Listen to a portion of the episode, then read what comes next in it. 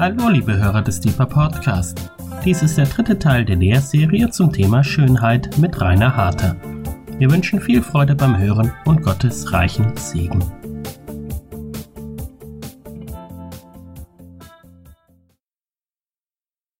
Vater, ich danke dir von ganzem Herzen für die Schönheit, die in deinem eigenen Herzen wohnt.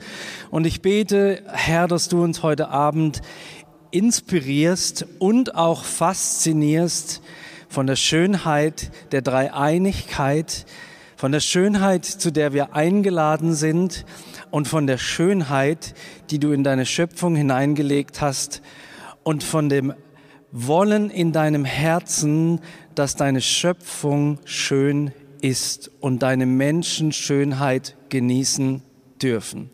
Amen.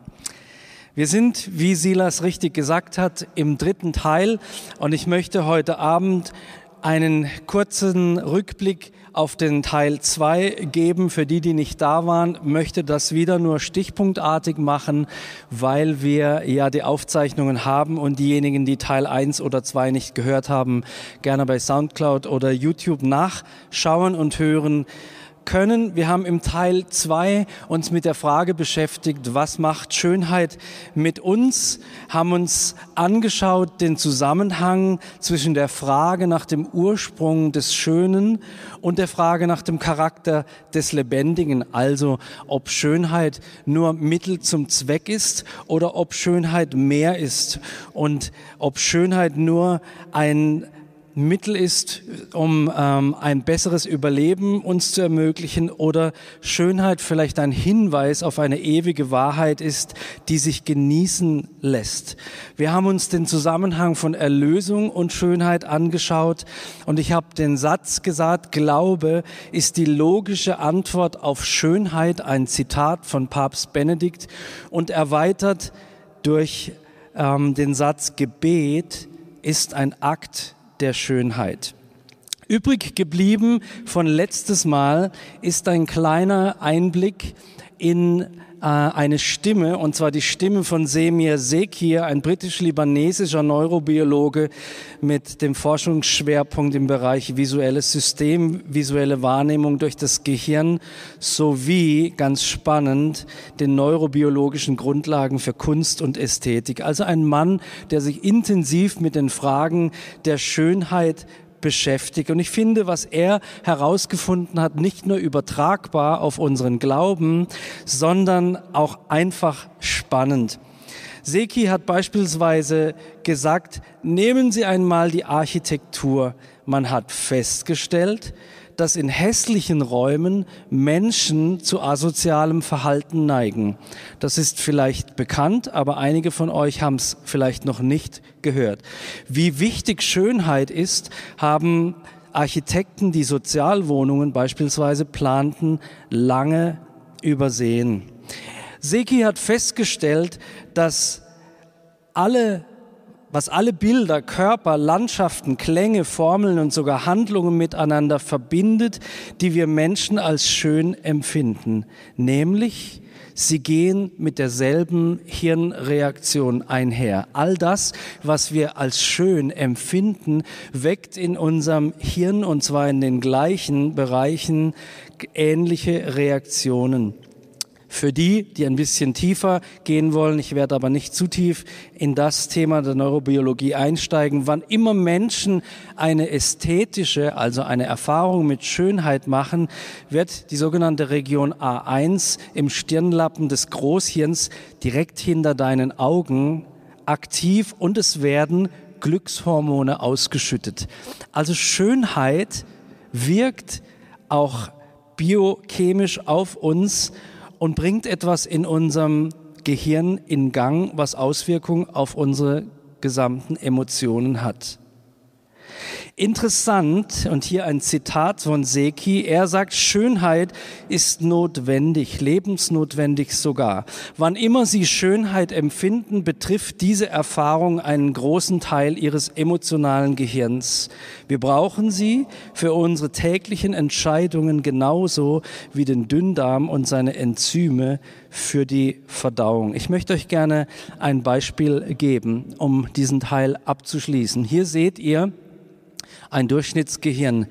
Und in diesem Gehirn passiert etwas bunt dargestellt. Und zwar hat Seki, und da ist er nicht der Einzige, hat Studien gemacht in einem Magnetresonanztomographen und hat dort die Änderungen in der Hirnaktivität aufgezeichnet von Männern und Frauen, die Musik gehört haben, während sie in dieser Röhre, die wir äh, wahrscheinlich alle kennen, ähm, lagen und in, äh, während sie Gemälde betrachtet haben. Und er hat festgestellt, dass Bild und Ton zwar unterschiedliche sensorische Areale ansprechen. Klar, Bilder nehmen wir mit den Augen wahr, mit dem Sehzentrum und ähm, Töne mit dem Hörzentrum. Aber eines war stets gleich. Je mehr die Kunst gefiel, je mehr Schönheit man empfand, desto stärker wurde der sogenannte orbitofrontale Kortex ähm, aktiviert. Und das sieht man hier in verschiedenen Farben. Man sieht rot die visuelle Erregung im Gehirn, Reaktion auf Schönheit und grün die, der auditive Reiz, die auditive Schönheit und gelb beides. Also, um es mal mit ein bisschen poetischen Worten zu sagen, in unserem Gehirn ist Feuerwerk, wenn wir Schönheit betrachten, wenn wir Schönheit auf uns einwirken lassen. Das lässt uns nicht kalt.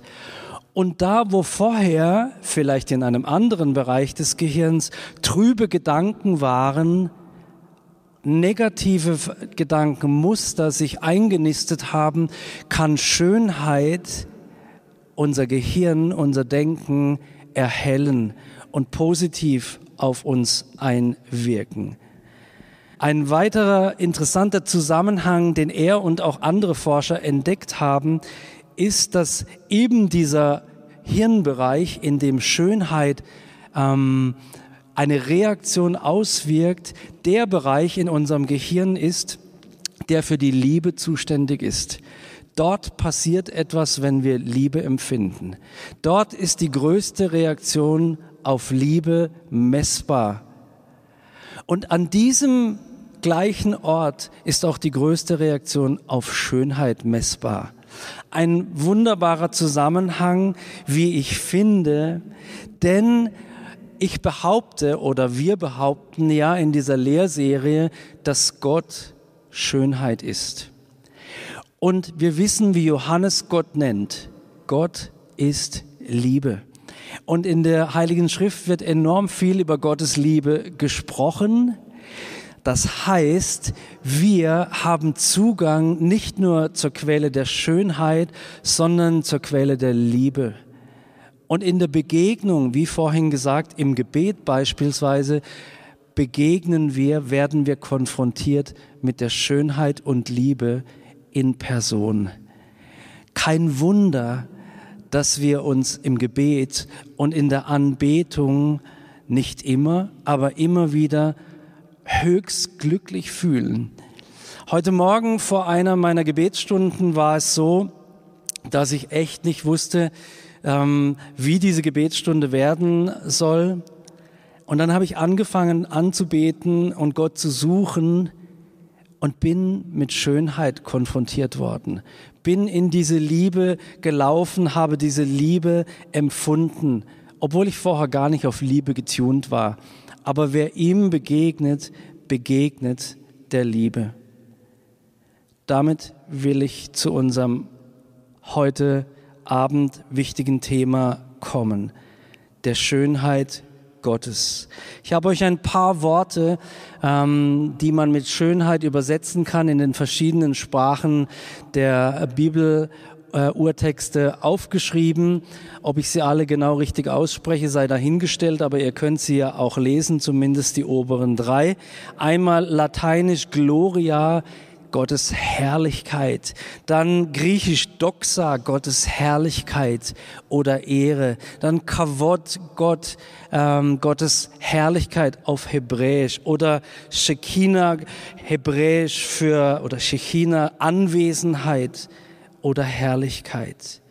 Gottes Herrlichkeit übersteigt in all ihren Ausdrucksformen, die hinter diesen Worten stehen, unser Fassungsvermögen. Wir haben letztes Mal, ihr erinnert euch vielleicht, über das merkwürdige und so beeindruckende Stendhal-Syndrom gesprochen, also über die Tatsache, dass Menschen, die mit überwältigender Schönheit konfrontiert werden, manchmal regelrecht den Koller kriegen.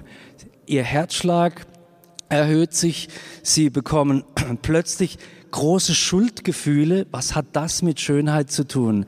Dem Bibelleser ist es nicht unbekannt. Alle Theophanien sprechen von einer Überforderung in der Gegenwart Gottes. Alle, die Gott in seiner Schönheit begegnet sind, haben reagiert mit dem Bewusstsein, wer bin ich, dass ich vor Gott sein darf. Und Schönheit als Ausfluss aus Gott, dem Ursprung der Schönheit, kann etwas Ähnliches bewirken. Interessant fand ich eine ganz bemerkenswerte Krankheit oder Reaktion, psychomedizinische Reaktion. Gottes Herrlichkeit übersteigt unsere Aufnahmekapazität. Ich möchte euch ein paar Bibelstellen vorlesen und ersetzt mal, das ist legitim, das Wort Herrlichkeit in den folgenden Bibelstellen tatsächlich mit Schönheit. 2. Mose 40, Verse 34 bis 35. Da bedeckte die Wolke das Zelt der Begegnung und die, ich lese es selbst so vor, Schönheit des Herrn erfüllte die Wohnung. Und Mose konnte nicht in das Zelt der Begegnung hineingehen, die, denn die Wolke hatte sich darauf niedergelassen und die Schönheit des Herrn erfüllte die Wohnung. 1. Könige 8, Vers 11, berühmte Stelle. Die Priester konnten wegen derselben Wolke der Schönheit Gottes nicht hinzutreten, um den Dienst zu verrichten, denn die Schönheit des Herrn erfüllte das Haus des Herrn. Wie sehr sehne ich mich danach, dass wir in Freiburg im Gebetshaus, in unseren Kirchen und Gemeinden diese Schönheit Gottes neu entdecken.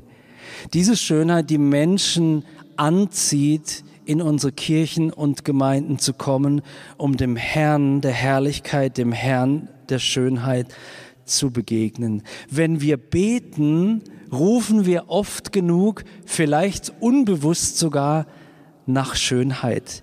Schaut mal Psalm 24, Vers 7, was wir immer wieder beten im Gebetsraum, was wir gerade jetzt singen in dieser Adventszeit. Psalm 7, 24, Vers 7. Erhebt ihr Tore, eure Häupter und erhebt euch, ihr ewigen Pforten, dass wer einzieht? Der König der Schönheit, der König der Herrlichkeit. Der Ort, wo Gott wohnt, ist erfüllt von Schönheit. Wenn wir uns den Himmel bisher als langweilig und dröge vorgestellt haben, irgendwie so ein paar Wolken und sonst nicht viel, haben wir uns schwer getäuscht. Wir wissen aus dem Buch der Offenbarung und auch aus dem Propheten Jesaja, Kapitel 6, dass dort im Himmel diese Wesen sind, die nicht anders können, als zu rufen, heilig, heilig, heilig, perfekt, perfekt, perfekt. Wunderschön, wunderschön, wunderschön bist du Gott. Und im Psalm 29, Vers 9 steht, in seinem Tempel, also dort, wo Gott wohnt, ruft alles Herrlichkeit. Alles ruft dieses eine Wort, alles staunt über Gottes Schönheit. Psalm 63, Vers 3, auch ein Vers, den wir singen und beten im Gebetshaus. So schaue ich im Heiligtum nach dir, um deine Macht und deine Schönheit zu sehen. Ich schaue bewusst aus nach Gottes Schönheit im Gebet. Es ist legitim, uns Gott zu nähern um ihn zu genießen. Darauf kommen wir später noch. Und du und ich, wir sind sogar berufen, in Schönheit zu leben.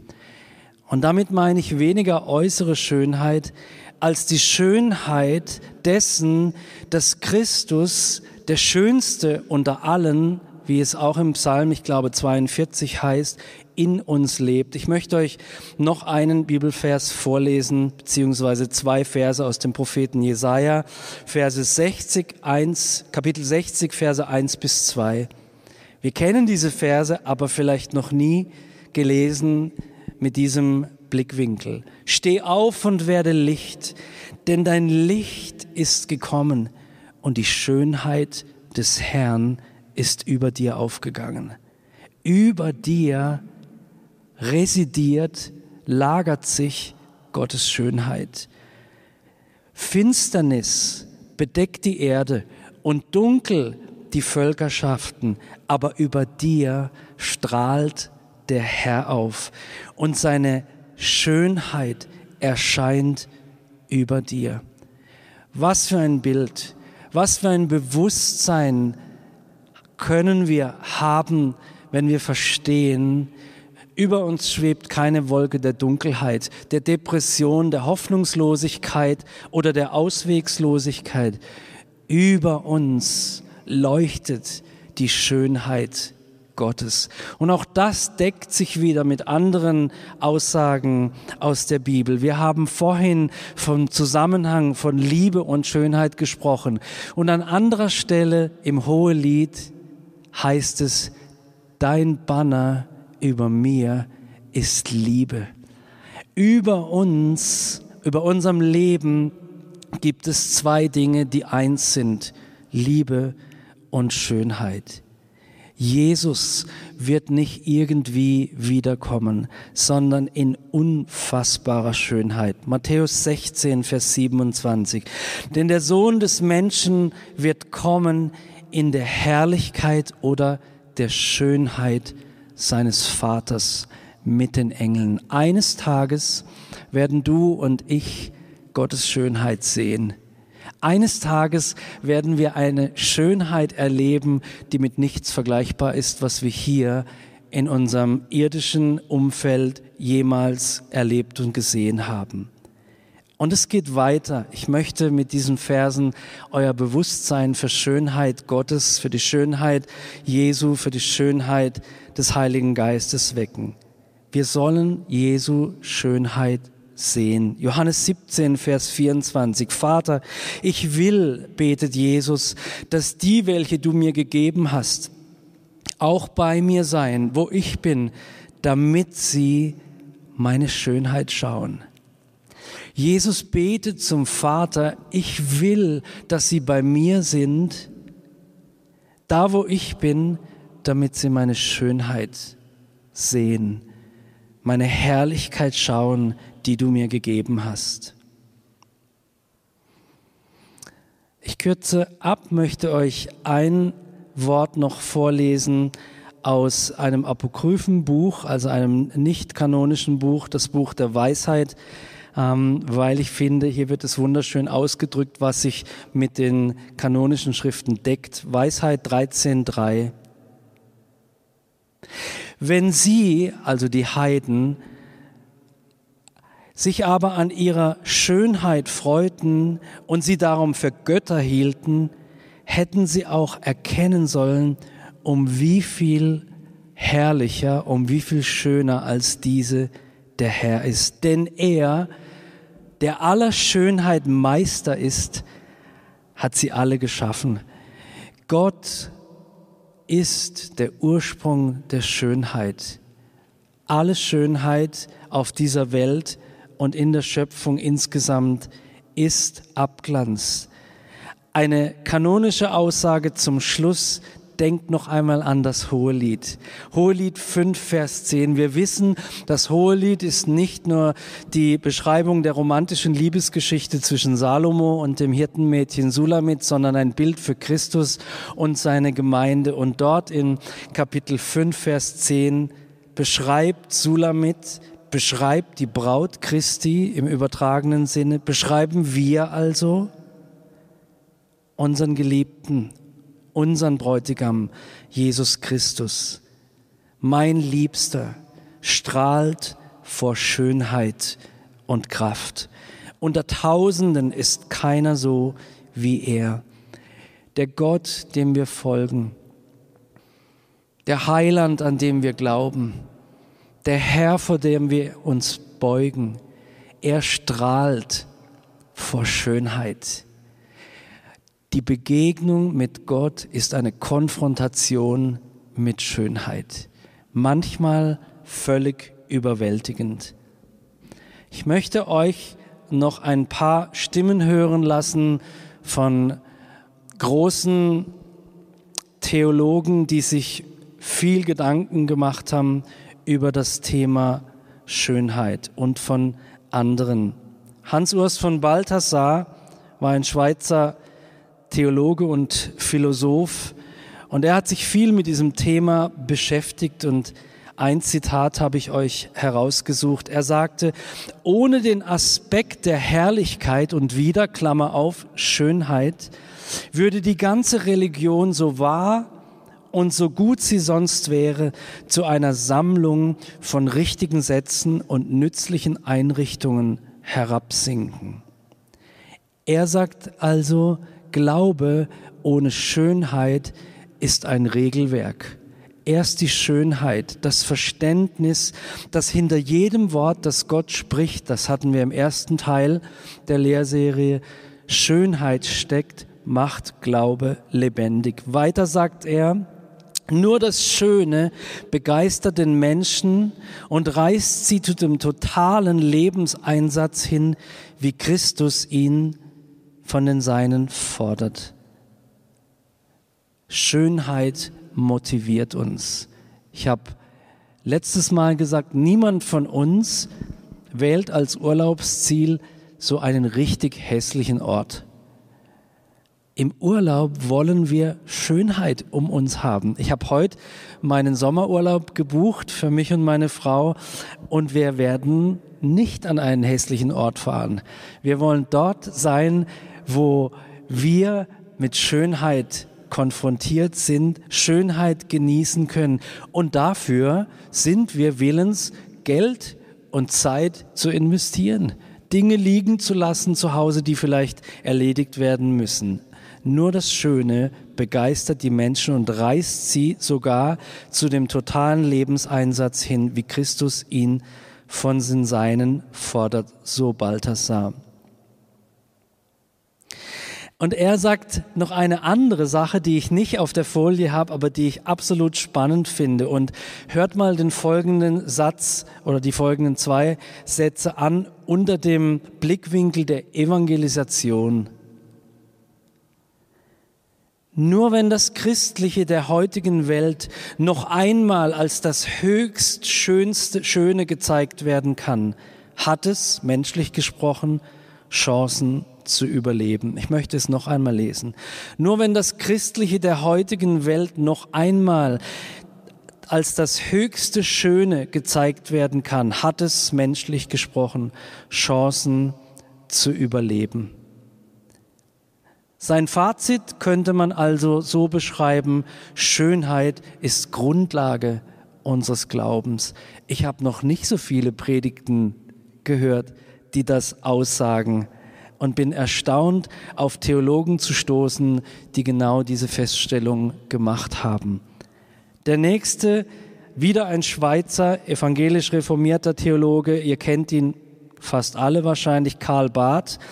Er hat gesagt, Gottes Herrlichkeit Klammer auf Schönheit, ist die ihm innewohnende und eben als solche nun auch von ihm ausstrahlende, die aus seinem Reichtum überströmende, die in der eigenen Überfülle sich nicht genug tuende, sondern sich selbst mitteilende Freude seines Gottseins. Da es wie ein Satz von Paulus klingt, möchte ich es nochmal vorlesen, aber das ist Zucker auf dem Butterbrot was der Mann hier sagt.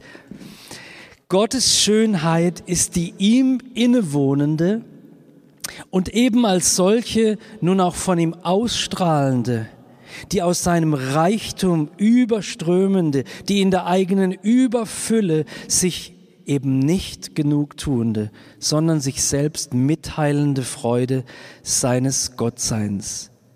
Karl Barth könnte man so zitieren, Schönheit ist Freude. Glaube ist Freude, weil Glaube der Eintritt in Schönheit ist. Ein zeitgenössischer Theologe, Professor für praktische Theologie und Autor John Piper, einige von euch kennen ihn sicher, sagt, die beste Nachricht des Evangeliums ist, hört ihr, er sagt, nicht eine schöne, sondern die beste Nachricht des Evangeliums ist, dass der überaus ruhmreiche Schöpfer des Universums in Jesu Tod und Auferstehung gehandelt hat, um jedes Hindernis zwischen uns und ihm zu beseitigen, damit wir immer wieder Freude daran haben, seine unendliche Schönheit zu sehen und zu genießen. Wieder der Zusammenhang zwischen Erlösung und Schönheit. Wir sind nicht erlöst, um uns irgendwie in den Himmel zu schleppen. Wir sind erlöst worden, um in der Schönheit Gottes die den Maßstäben weltlicher Schönheit oder mit den Maßstäben weltlicher Schönheit nicht beschrieben werden kann, zu leben, Gott zu genießen und darin unsere Motivation für unsere Hingabe zu finden. Ich will John Pipers Worte zusammenfassen mit dem Fazit, Schönheit ist Genuss. Und wenn man weiterdenkt, wage ich es zu sagen, Glaube ist Genuss. Gottes Begegnung ist Genuss. Ein weiterer bereits verstorbener Theologe, Rudolf Bohren, Professor für praktische Theologie an verschiedenen Unis, hat gesagt, das Praktischwerden Gottes, ah, wieder so ein herrlicher Satz, das Praktischwerden Gottes ist ein Schönwerden, weil Gott selbst schön ist. Gott wird uns in seiner Gegenwart schön, so dass wir ihm in unserer Gegenwart schön werden. Noch einmal, wieder so ein Schachtelsatz, aber lasst euch das auf euren Zungen in den Ohren zergehen. Das praktisch werden Gottes, also sein Handeln, sein sich offenbaren, ist immer auch ein Schönwerden, weil Gott selbst schön ist. Wir singen im Gebetshaus, alles, was du sagst, alles, was du tust und so weiter, ist schön. Das haben andere vor uns schon rausgefunden. Gott wird uns in seiner Gegenwart, also in der Begegnung mit ihm, schön. Wir erkennen, Mann, dieser Gott ist wunderschön, so dass wir ihm in unserer Gegenwart, also in der heutigen Zeit, schön werden. Und auch das deckt sich wieder mit dem berühmten Vers 2. Korinther 3, Vers 18, den ich so häufig zitiere. Wir schauen mit aufgedecktem Angesicht die Herrlichkeit, die Schönheit Gottes an und werden so verwandelt in das gleiche Bild. Wir können heute geprägt werden von Gottes Schönheit. Schönheit ist also Ausdruck Gottes in seinem Tun, in seinem sich offenbaren, in seinem Sprechen. Der nächste, den ich zitieren möchte, ist jetzt kein Theologe oder vielleicht doch, aber vielleicht nicht in unserem Sinne. Mahatma Gandhi, der ja einmal gesagt hat, ich habe es euch hier auf der Folie, ich mag euren Christus, aber ich mag eure Christen nicht sie sind so wenig wie Christus. Hat auch gesagt, wenn ich die Wunder eines Sonnenuntergangs oder die Schönheit des Mondes bewundere, weitet sich meine Seele in der Anbetung des Schöpfers. Warum habe ich diese zwei Zitate ausgewählt? Das erste hat ja erstmal nichts mit Schönheit zu tun. Da sagt jemand, der kein Christ ist, ich finde euren Christus echt klasse, aber ich mag euch Christen nicht, weil ihr so wenig seid wie Christus. Denken wir noch einmal an 2. Korinther 3, Vers 18. Die Kirche hat es bitter nötig, in Gottes Gegenwart zu sein, an Orten wie zum Beispiel dem Gebetshaus Freiburg, um mehr wie Christus zu werden. Verwandlung, Transformation geschieht nur in der Begegnung. Du und ich werden, versteht mich richtig, im richtigen Sinne attraktiv nämlich ein Abbild Jesu, wenn wir ihm in den Armen und Ohren liegen. Vielleicht hätte Gandhi irgendwie gesagt, ich habe Christen getroffen, die waren so atemberaubend schön, weil sie ausgesehen haben, wie ich mir euren Christus vorstelle. Und zweitens hat er darauf hingewiesen, was ich im ersten Teil schon gesagt habe, nämlich, dass die Konfrontation in uns den Wunsch der Anbetung weckt. Und auch das sehen wir durch die ganze heilige Schrift. Die logische Reaktion auf Gottes Gegenwart ist immer Anbetung. Wenn wir behaupten, wir begegnen Gott in unseren Gebetsstunden oder in unseren Gottesdiensten und es lässt uns kalt, dann haben wir vielleicht Informationen über Gott aufgenommen, aber wir sind Gott nicht begegnet. Meine letzten beiden Stimmen und Folien. Anselm von Canterbury, der Erzbischof von Canterbury, ein Theologe und Philosoph des Mittelalters, hat im 11. Jahrhundert gelebt, hat gesagt, Gott ist, was er durch sich selbst ist, während andere Dinge das sind, was sie durch ihn sind. Also, Gott ist die Quelle der Schönheit und alles, was schön erscheint, ist schön, weil es schön durch ihn ist. Weiter sagt er, bei jedem göttlichen Attribut ist Gott, der dieses Attribut hat, genau dieses Attribut selbst, so dass Gott zum Beispiel nicht nur nach einem Standard oder einer Idee gerecht ist, sondern Gott ist selbst die Gerechtigkeit. Diese Argumente oder dieses Argument kann auf alle Attribute Gottes ausgedehnt werden.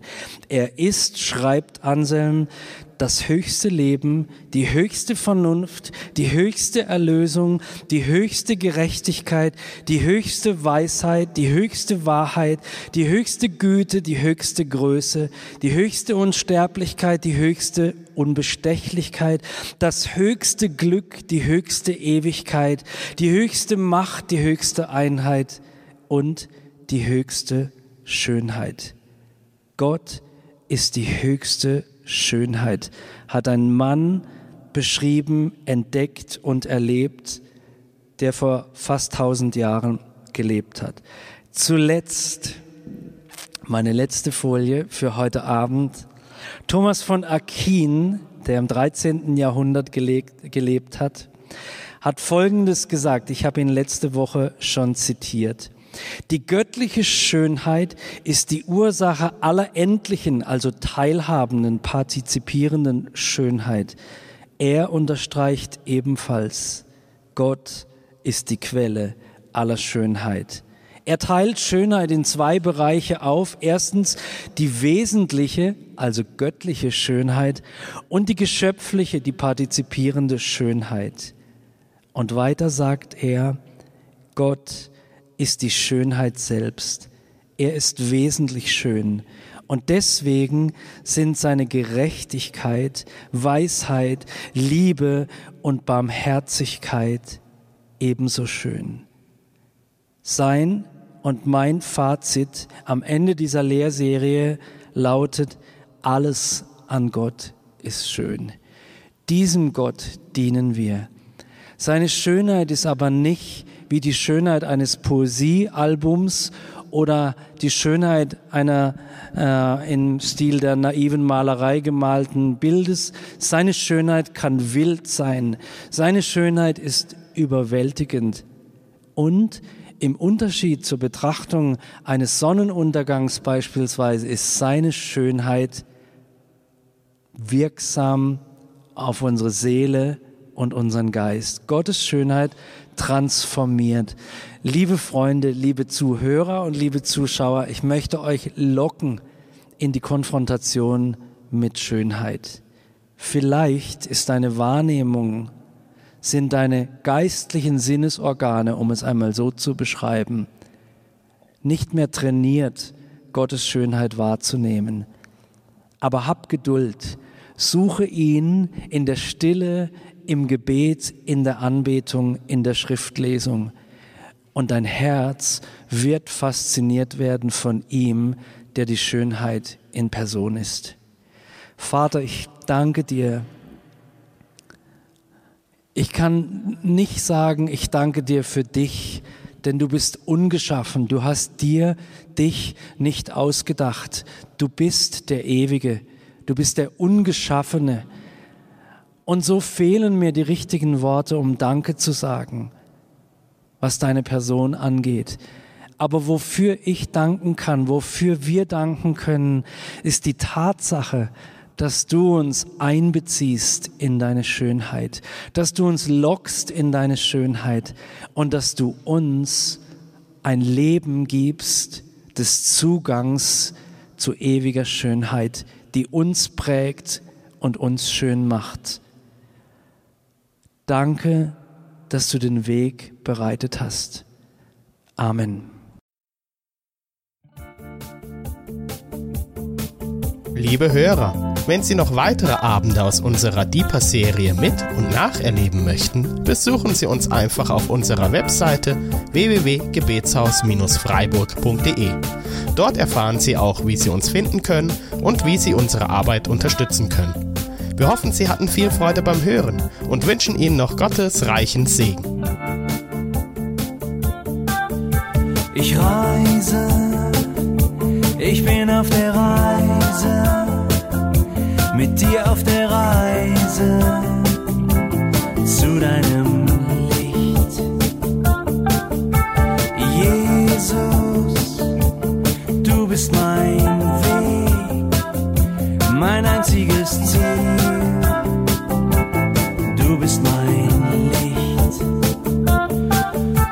Ich will tiefer, weiter, höher, schneller, intensiver, klarer.